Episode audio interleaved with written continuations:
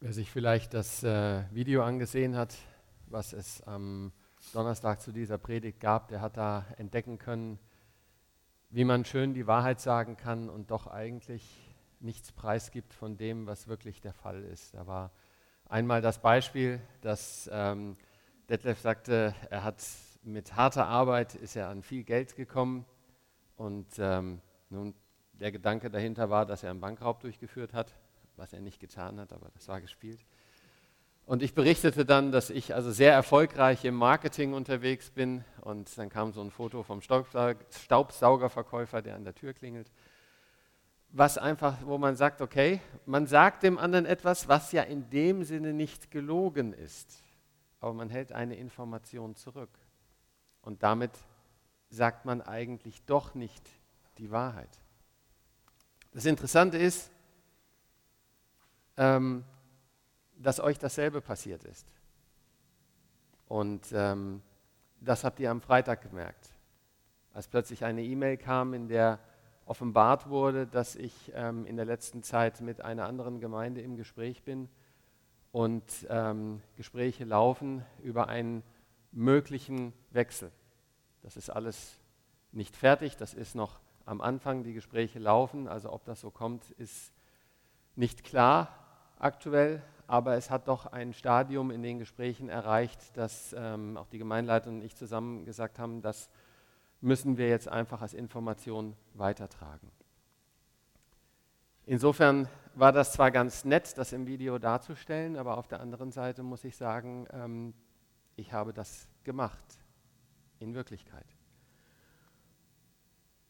Daher fand ich es hochinteressant, dass dieses Thema Rahab auch mit diesem Thema ist Lügen aus Liebe in Ordnung gerade heute stattfindet. Das war nicht gekoppelt geplant, sondern der Gedanke über Rahab in dieser Reihe Kaffee mit Gott zu predigen, den habe ich im November, Dezember letzten Jahres entwickelt und den Termin, dass ich heute darüber spreche, den habe ich mit David in der Planung bis Weihnachten im August ausgearbeitet, als das ganze andere Thema mit der Planung äh, so nicht stand. Noch interessanter dazu war, dass vor einer Woche im Martin Buzer Seminar das Thema war Bonhoeffer und seine Ethik, sein Kampf mit, wie gehe ich mit dem Thema Zweiter Weltkrieg um, was genauso in die Richtung geht. Noch interessanter war, dass Rick Warren diese Woche am Dienstag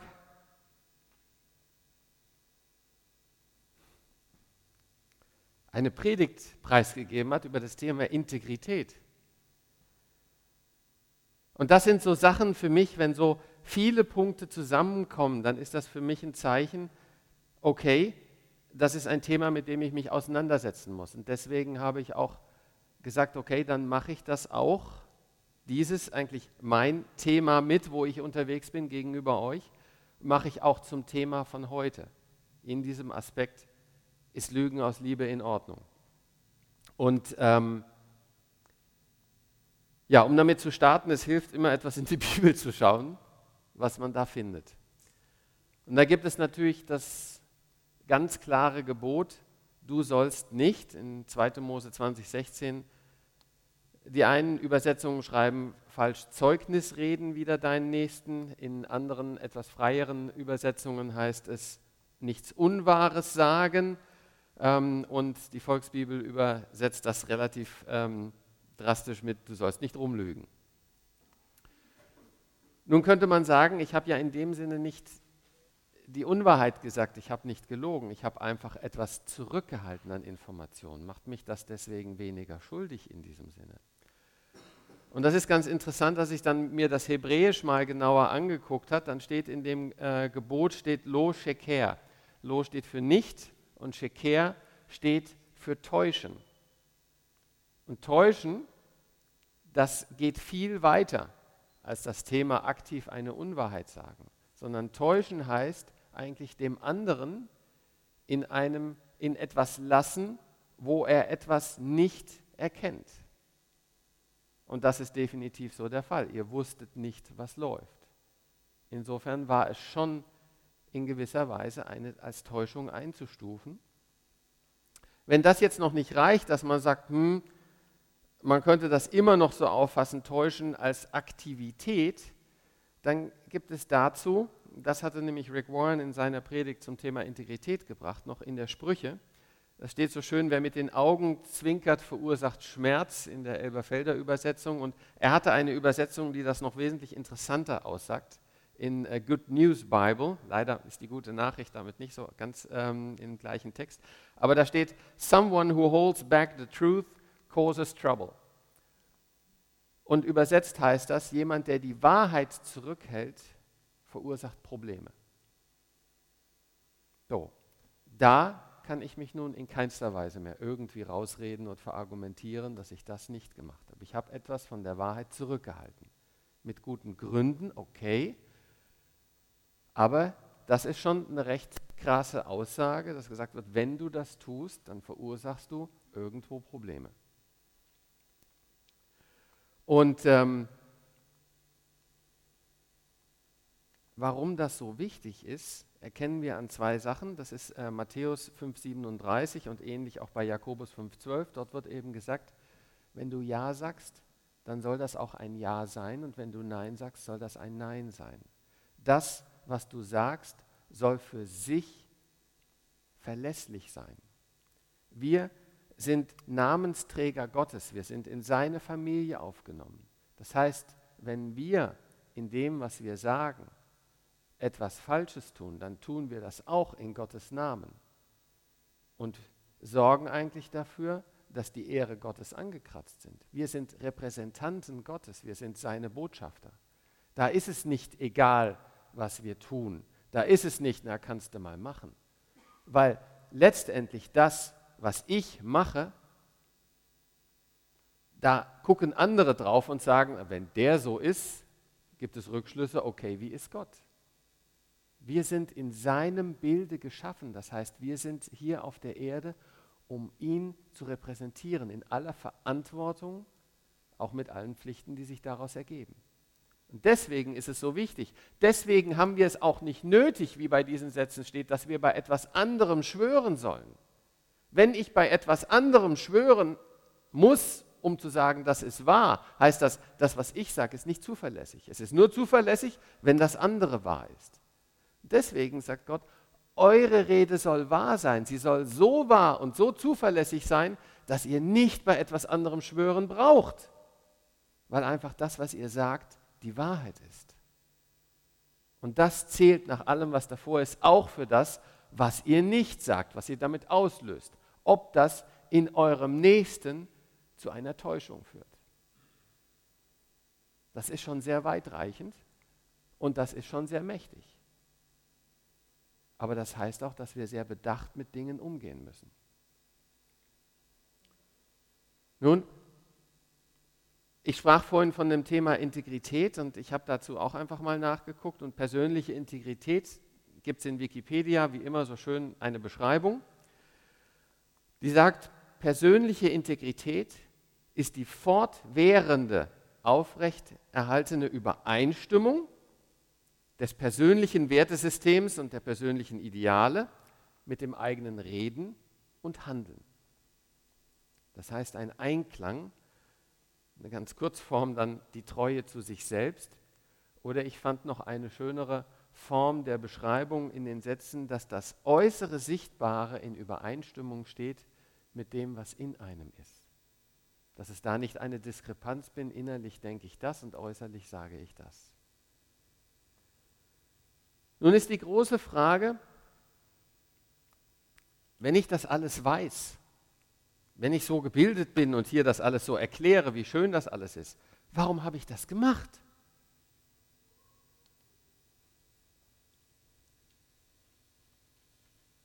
Nun, da bitte ich noch um etwas Zeit, um darauf zu kommen.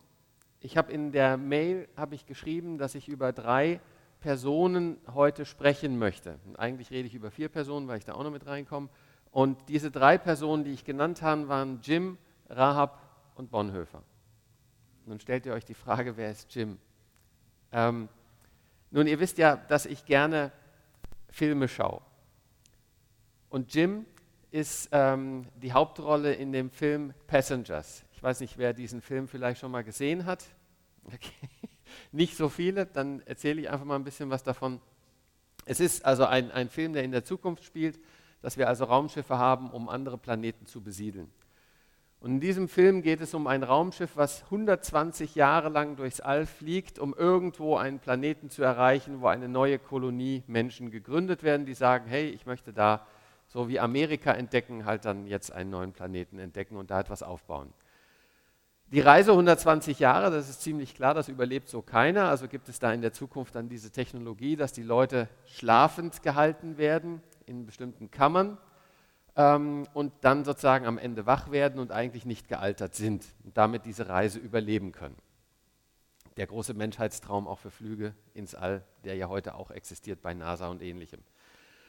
Nun, es passiert ein Fehler und ähm, es sind insgesamt 5000 Menschen an Bord, die dort schlafen und nach 30 Jahren wird Jim durch einen Fehler wach. Als einziger. In einem riesigen Raumschiff mit 5000 sozusagen schlafend, also scheintoten Menschen und findet raus, okay, wir sind noch 90 Jahre unterwegs, ähm, ich werde nicht mehr leben, wenn wir ankommen. Also verbringe ich die nächsten 90 Jahre hier komplett allein auf dem Raumschiff. Und er versucht wieder einzuschlafen, aber das geht nicht. Und ähm, er schickt eine Nachricht an die Erde, so an die Hotline, Hilfe, und äh, kriegt dann als Antwort zurück, ja, die Nachricht ist unterwegs. Und er sagt, yes. Und dann wird so gesagt, ja, also die Nachricht braucht so etwa ähm, 20 Jahre, bis sie bei der Erde ist. Und bis sie dann zurückkommt, 35 Jahre, also in 55 Jahren kommt die Antwort. Und er so, okay, so funktioniert es nicht. Er versucht in dem Ganzen klarzukommen ähm, und als einzigen Gesprächspartner auf dem Schiff hat er einen Androiden, also einen Roboter, der aussieht wie ein Mensch, der hinter einer Bar feststeht und dort sozusagen Whisky und andere Getränke surft und für Gespräche bereit ist. Aber eben für Gespräche wie ein hochintelligenter Computer das kann. Dieser Androide heißt Arthur und ich finde es so mit irgendwie den schönsten Charakter in diesem Film. Also ich, will, ich empfehle euch echt, den anzugucken. Dieser Arthur ist irre. Das ist so der, der geborene Seelsorger in seiner Art, wie er redet, weil Emotionen ihn nicht treffen. Er kann also immer neutral, immer freundlich bleiben, egal was passiert. Aber er hat Grenzen. Wenn es in der Ethik richtig schwierig wird, dann merkt man auch, es ist eben ein Roboter. Und das ist etwas, wo Jim dann doch nicht so ganz mit klarkommt und er geht so langsam über die Zeit, geht er daran richtig selbst kaputt und dreht durch. Bis hin zu dem Thema, dass er versucht, sich selbst umzubringen, dann doch noch davon Abstand nimmt. Und in dem Moment eine schlafende Frau sieht, von der er irgendwie fasziniert ist und er geht in die Datenbanken, guckt, was findet er da an Interviews, an Gesprächen, was sie so hat, Thema Datenschutz spielt anscheinend nicht so die Rolle. Ähm, aber er verliebt sich in diese Frau. Und dann kommt er natürlich in eine Konfliktsituation. Was macht er jetzt? Soll er diese Frau aufwecken oder soll er sie nicht aufwecken? Und er bespricht das dann so mit, äh, mit dem Arthur, dem Androiden, und sagt so, hey, stell dir vor, du bist auf einer einsamen Insel und ähm, du findest eine Möglichkeit, dass all deine Probleme gelöst sind und das Leben wieder herrlich ist. Er sagt, ach, ist doch super, mach das. Ja, aber du würdest dabei das Leben eines Menschen so fast zerstören. Ja, das kannst du auf keinen Fall machen. Ja, was soll ich denn jetzt tun? Und dann antwortet er so einen tollen Satz, Jim, das sind keine Fragen, die du einen Roboter stellen kannst. Und das bringt uns genau zu diesem Punkt, dass wir in Situationen kommen, wo wir sagen, wie soll ich mich verhalten? Irgendwie ist beides nicht gut. Und was soll ich jetzt tun? Und es kommt zu dem Punkt, was ganz klar zeigt, dass ein Gesetz, wenn du es zu 100% erfüllen wirst, auch eine gewisse Kälte hat. Denn es gibt keine Gnade in dem Gesetz. Die gibt es nur in Jesus Christus.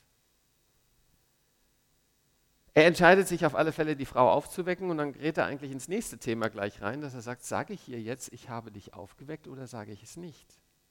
Er entscheidet sich am Anfang erstmal dazu, es nicht zu sagen. Und da kommt genau dieses, was wir vorhin in Sprüche 10.10 10 gesagt haben, wer etwas verheimlicht, verursacht Probleme. Irgendwann kommt es raus, dass er sozusagen das gemacht hat und es knallt natürlich bestialisch zwischen den Zweien. Ich will nicht weiter darauf eingehen, sonst dauert das zu lange, aber ich kann euch empfehlen, den Film Passengers einfach mal zu gucken, weil ich finde, diese Frage ist dort unheimlich toll aufgegriffen und auch von den Persönlichkeiten einfach klasse gemacht. Auch schöne Musik, was mir immer sehr wichtig ist. Soweit zu Jim. Jetzt kommen wir zu dem, was wir vorhin gelesen haben. Rahab in Jericho. Ähm, Rahab lebt in der Stadt und sie wird plötzlich zu einem ähm, Punkt gefragt, wo Kundschafter zu ihr kommen, dass sie sie versteckt. Wie wir vorhin gelesen haben, Rahab hatte die beiden auf das flache Dach ihres Hauses gebracht und etwas drüber gelegt, die Flachsstängel, die da drauf liegen, um sie zu verstecken. Und sie gibt eine falsche Auskunft, denn ich wusste nicht, dass es sich um die Kundschafter handelt. Ich wusste nicht, wer die zwei sind. Und äh, inzwischen sind sie auch wieder gegangen, kurz vor dem Schließen des Stadttors, bei Einbruch der Dunkelheit, ähm, sind sie rausgegangen, aber ich weiß nicht wohin. Sie weiß ja genau wohin, denn sie hat sie oben versteckt vorher. Sie steht in einem Dilemma. Sie weiß, wenn sie die Kundschafter preisgibt, werden die zwei umgebracht werden.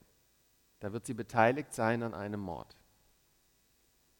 Das andere Thema ist, ich lüge und ich rette damit zwar die Kundschafter, aber auch ein bisschen egoistischer Grund, ich rette meine Familie. Ist ja da zum Schluss in der Vereinbarung, ich sage nichts und dafür bleibt meine Familie und so weiter. Sie nennt sich selbst gar nicht interessant in der Reihe.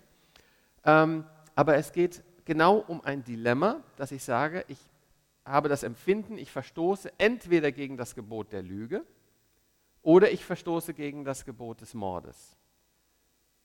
Das finden wir in der Bibel an sehr vielen Stellen, dass diese zwei Sachen mit Lügen und Mord miteinander ähm, in Kollision gebracht werden und dann eigentlich durchaus so eine Aussage der Bibel zu entnehmen ist, okay, das Gebot des Mordes wiegt schwerer.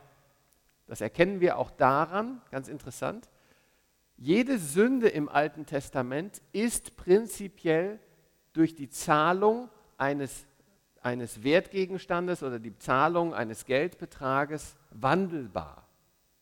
Mord nicht. Beim Mord heißt es, muss der Mörder sterben und das ist auch explizit nicht wandelbar in eine Geldstrafe. Das ist das Mord das einzige Thema, wo diese Wandlung nicht möglich ist. Das heißt, der Mord hat an sich schon eine andere Bedeutung und deswegen liest man auch in Ethikbüchern wie von Schirmacher oder vom Helmut Thielecke, dass er klar sagt, bei diesen zwei Sachen ist es eine Abwägung, eine Kollision von zwei Geboten, wo das eine Gebot das andere ausstechen kann. Nur ein paar Beispiele noch aus der Bibel zu nennen. Im Alten Testament in Ägypten verstoßen die Hebammen gegen das Gebot des Pharaos, um Junggeborene zu retten. Mose selbst war ja ein Verstoß eigentlich äh, dagegen, dass sie gesagt haben, ich äh, töte das Kind nicht. Dann in 1 äh, Samuel, David flieht und stellt sich vor einem König wahnsinnig, damit der ihn nicht umbringt, weil er eigentlich dessen Feind ist. Und der König sagt, okay, wenn der da so spinnt, dann lassen da mal im äh, Dorf XY wohnen und alles ist gut. Da lügt er sozusagen auch, er täuscht etwas vor. Ähm, oder dann Samuel, als er David zum König salbt, sagt Samuel zu Gott, hey, wenn ich jetzt einen anderen König salbe und Saul ist noch König, der bringt mich um. Und dann sagt Gott, na, dann geh doch einfach hin und sag, du bist nur gekommen, um ein Opfer zu bringen. Und so nebenbei salbst du dann David dabei. Also auch im Prinzip eine Art Täuschung. Ganz interessant, um das Leben anderer Menschen zu schützen. Interessant ist auch, wenn wir ähm, in Hebräer über Rahab lesen, dass Rahab ja in gewisser Weise für ihr Dasein äh, nicht als schlecht abgetan wird, weil sie da gelogen hat. Sie ist ja auch eine der wenigen Frauen, die in den Stammbaum vom Jesus ähm, aufgeführt wird. Sie ist eine sozusagen der Ur-Ur-Uromas von, äh, von Jesus Christus. Ähm, dann lesen wir in Hebräer 11,31, durch Glauben kam die Hure Raab nicht mit den Ungehorsamen um. Das heißt, sie wird ganz klar auch zu den Ungehorsamen gerechnet aber der Glaube, dass sie sagt, ähm, das, was Gelinde vorhin so schön ausgebreitet hat, dass sie erkannt hat, was hier von Gott läuft, dass ein Volk kommt, was das Land einnimmt, dass Gott dieses so gefügt hat, das hat sie erkannt. Und das hat ihr dann auch wahrscheinlich, meine Interpretation, die innere Ermächtnis gegeben zu sagen, und jetzt lüge ich die an. Und damit schütze ich die und damit stelle ich mich auf die Seite, wie Gott ohnehin sagt, so bin ich unterwegs. Das heißt, es kommt plötzlich etwas rein in das Verhalten, dass ich etwas erkenne, was Gott möchte, wo Gott unterwegs ist. Ein wichtiger Punkt bei diesem Ganzen. Ein, der zweite wichtige Punkt, da kommen wir zu Bonhoeffer. Ähm, Bonhoeffer ist ganz interessant, wenn man einfach mal seine Entwicklung sieht. Also Bonhoeffer war nicht immer so, wie er dann am Ende ähm, war, dass er sozusagen sich gegen den äh, Krieg und gegen die Nazis gestellt hat. Ist ganz interessant, eine Äußerung von ihm in einem Brief aus 1929, wo er schreibt, die Liebe zu meinem Volk heiligt den Mord und den Krieg als solches. Übrigens explizit kommt danach auch ein Satz mit auch Angriffskriege, weil er sagt, wenn Gott ein Volk erwählt hat, was er ja wie bei den Juden getan hat, dann ist eine Landeinnahme durch Krieg durchaus gestattet, was ja bei Israel, gerade die Geschichte bei Rahab ja genau erfolgt ist. Und insofern stand er voll eigentlich mit den Äußerungen in der Linie, wie es damals in Deutschland so unterwegs war, nach dem Motto, wir sind das Volk und wir holen uns jetzt und so weiter und machen dort einen Krieg. 1929, Dietrich Bonhoeffer, war ich baff, als das äh, da auch in der Vorlesung, in dem Seminar erzählt wurde. Wie kam der Wandel? Und das beschreibt er selbst eben, dass er mehr in der Bibel anfing zu lesen, mehr anfing zu beten und maßgeblich durch die Bergpredigt zu dem Thema kam, das ist aber nicht das, was Gott will, einen Krieg zu führen, einen Mord auszuführen. Wenn ich in der Bergpredigt plötzlich lese, ähm, nach dem Motto, ähm, bittet für die, die euch verfolgen, tut Gutes denen, die euch hassen, ja, selig sind die Friedfertigen und, und, und. So kam er plötzlich in Richtung des Pazifismus, also die ganz andere Seite. Nun wäre die Frage, wenn er dann Pazifist war, wie kann er dann in eine Richtung gehen, sich zu beteiligen an einem Mordattentat auf Hitler? Und ähm, das ist ganz interessant, denn es wurde ja damals die be sogenannte Bekennende Kirche gegründet und diese Bekennende Kirche hat ähm, die Barmer Theologische Erklärung damals aufgesetzt, 1934. Und da steht im ersten Passus dieser Erklärung, Jesus Christus, wie er uns in der Heiligen Schrift bezeugt wird, ist das eine Wort Gottes, das wir zu hören, dem wir im Leben und im Sterben zu vertrauen und zu gehorchen haben. Und es geht dann weiter, dass deswegen auf keine andere Autorität von Menschen oder anderen Dingen, ähm, dass denen nicht Autorität eingeräumt wird, sondern ausschließlich dem einen Wort Jesus Christus. Damit sind wir natürlich bei dem Punkt, wenn eine Regierung gegen dieses Wort ähm, verstößt, dass wir dann zu einer Aufgabe gerufen werden. Und da hatte Bonhoeffer sozusagen ein dreistufiges Modell beschrieben, das erste Modell war, dass die Kirche den Auftrag hat, wenn der Staat sich sozusagen ungöttlich verhält, dem Staat hier auch deutlich zu machen, dass er dort falsch liegt und bitte etwas ändern soll. Und das war zur damaligen Zeit, war das absolut nicht üblich wie heute. Heute haben wir ja die Kirche mit bei äh, der Staatsvertretung sitzen, die auch gefragt wird nach Meinungen. Dort sind entsprechend Vertreter von der Allianz, von der katholischen Kirche, die entsprechende Äußerungen auch zu neuen Gesetzen und anderes machen. Das war damals überhaupt nicht üblich. Damals sollte sich die Kirche da geflissentlich raushalten. Das ist der erste Punkt. Der zweite Punkt ist, wenn der Staat dem nicht folgt, sondern dann sozusagen Schaden verursacht, dann hat die Kirche die Aufgabe, denen Geschädigten zu helfen, den Opfern, die Opfer zu versorgen. Das ist übrigens ein Thema, was mit Thema Kirchenasyl, das ist etwas, was daraus damit in Verbindung steht. Wir sagen, wenn wir erkennen, der Staat ist hier aus unserer Sicht nicht unterwegs, dass wir dann die Möglichkeit haben, zu helfen, zu unterstützen, den Opfern. Und dann eben die dritte Möglichkeit, wo der berühmte Satz drin steht, wenn das alles noch weiter geht, dass man dann irgendwann wirklich ähm, in die Speichen fällt, sozusagen das aufhält. Und ich glaube, ihr könnt euch vorstellen, was passiert, wenn jemand zum Beispiel mit dem Fahrrad vorbeikommt und ihr haut einen Stock in die Speichen, der fliegt. Das heißt, man nimmt in Kauf, dass dann auch Schaden entsteht. Das war sozusagen der dritte Punkt. Das Dilemma, in dem ähm, Bonhoeffer stand, war, dass er sagt, entweder ich begehe eine aktive Tat im Sinne von Tötung von Hitler oder Beteiligung daran, oder ich nehme in Kauf durch meine Passivität, dass ein großer Mord an vielen Menschen passiert. Ich kann also aktiv handeln und schuldig werden oder ich kann passiv sein und auch schuldig werden. Und da ist ein, interessant ein Satz von ihm, wo er sagt, tatenloses Abwarten und stumpfes Zuschauen sind keine christlichen Haltungen. Und noch etwas komplexer hat er es mit folgendem Satz ausgedrückt. Die Deutschen fangen erst heute an zu entdecken, was freie Verantwortung heißt. Sie beruht auf einem Gott, der das freie Glaubenswagnis verantwortlicher Tat fordert und der dem, der darüber zum Sünder wird, Vergebung und Trost zuspricht. Ich finde diesen Satz enorm. Und ich kann ihn persönlich auch nachvollziehen und unterstreichen, dass ich sage, wenn du etwas tust gegen Gottes Gebote, dann wirst du schuldig. Da gibt es keinen Weg dran vorbei. Du wirst schuldig in diesem Sinne, du wirst, das ist Sünde, was du begehst. Aber das Thema ist,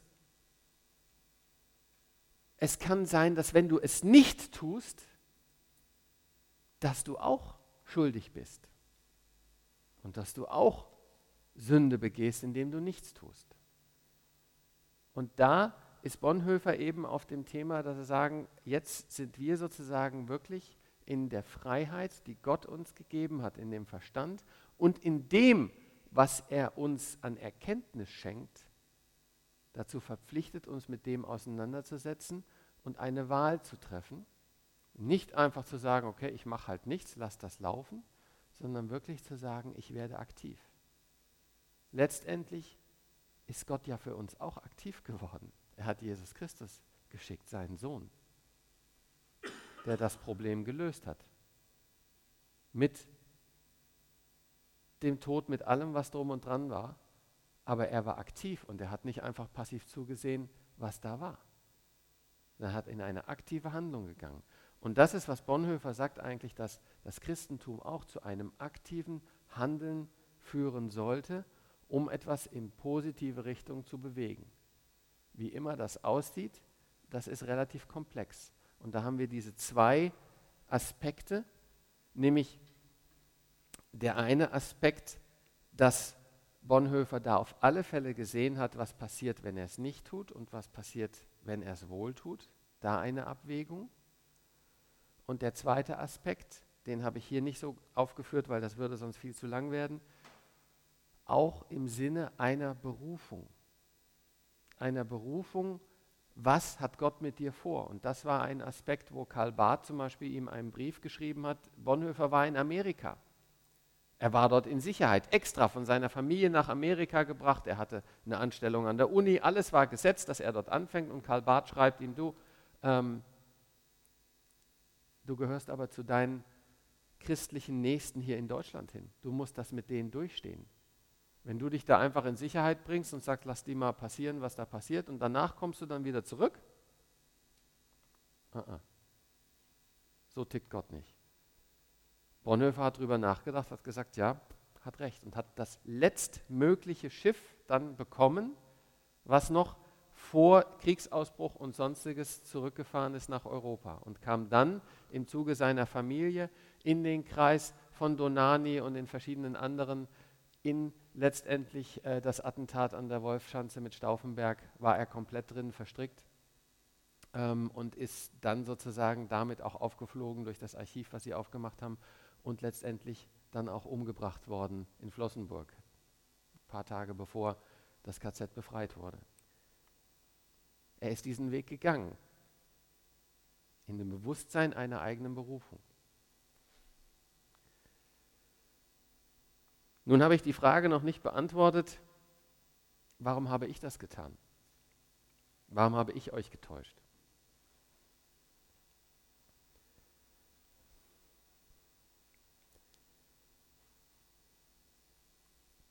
Ich hatte damals eine, einen Gedanken und ich habe ihn verneint. Ich habe gedacht, du spinnst. Also zu mir selbst, diesen Gedanken, den kannst du verwerfen. Dieser Gedanke beinhaltete so ungefähr den Aspekt, dies ist nicht deine Gemeinde, aber du sollst helfen, dass jemand ankommt.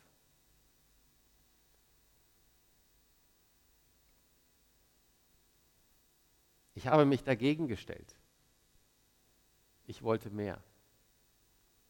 Aber wie das so ist im Leben, es ist kein guter Plan, sich gegen Gott zu stellen. Und ähm, genauso kam es. Genauso läuft es. Und es war für mich, war es ein, eigentlich dann ein, ein wirklich auch tolles Erlebnis mitzubekommen, wie eine Begeisterung entstand für David, wie wie er hier aufgenommen wurde, wie er ankommen durfte, dass ich sagte, ja, das, das war bei mir nicht so. Ich war ja schon da. Ja? Ich war ja sozusagen schon als Mitglied der Gemeinde unterwegs, bevor solche Schritte eingeleitet wurden. Und das ist ein ganz anderer Prozess, wie es bei David ist. Und insofern kann ich aus heutiger Sicht auch die Entscheidung von der Gemeindeleitung und alles nur sagen, das war eine weise Entscheidung, was da getroffen wurde. Ich kann sie nachvollziehen, nicht nur akzeptieren, sondern ich kann sagen, ja, sie war richtig, mich nicht als Nachfolger von Jürgen zu berufen. Das kann ich heute unterstreichen, weil ich einfach miterleben durfte bei David, wie es ist, neu in eine Gemeinde zu kommen. Aber es hat natürlich mit mir auch dieser ganze Prozess etwas anderes gemacht, dass bei mir dann vieles aufkam im Sinne von, okay, wie geht es bei mir weiter, spätestens in zwei Jahren? das hat dann dazu geführt, dass ich einfach mit dem Bund in Kontakt getreten bin und ähm, dann auch mit ihnen ins Gespräch gekommen sind und so verschiedenes anderes lief.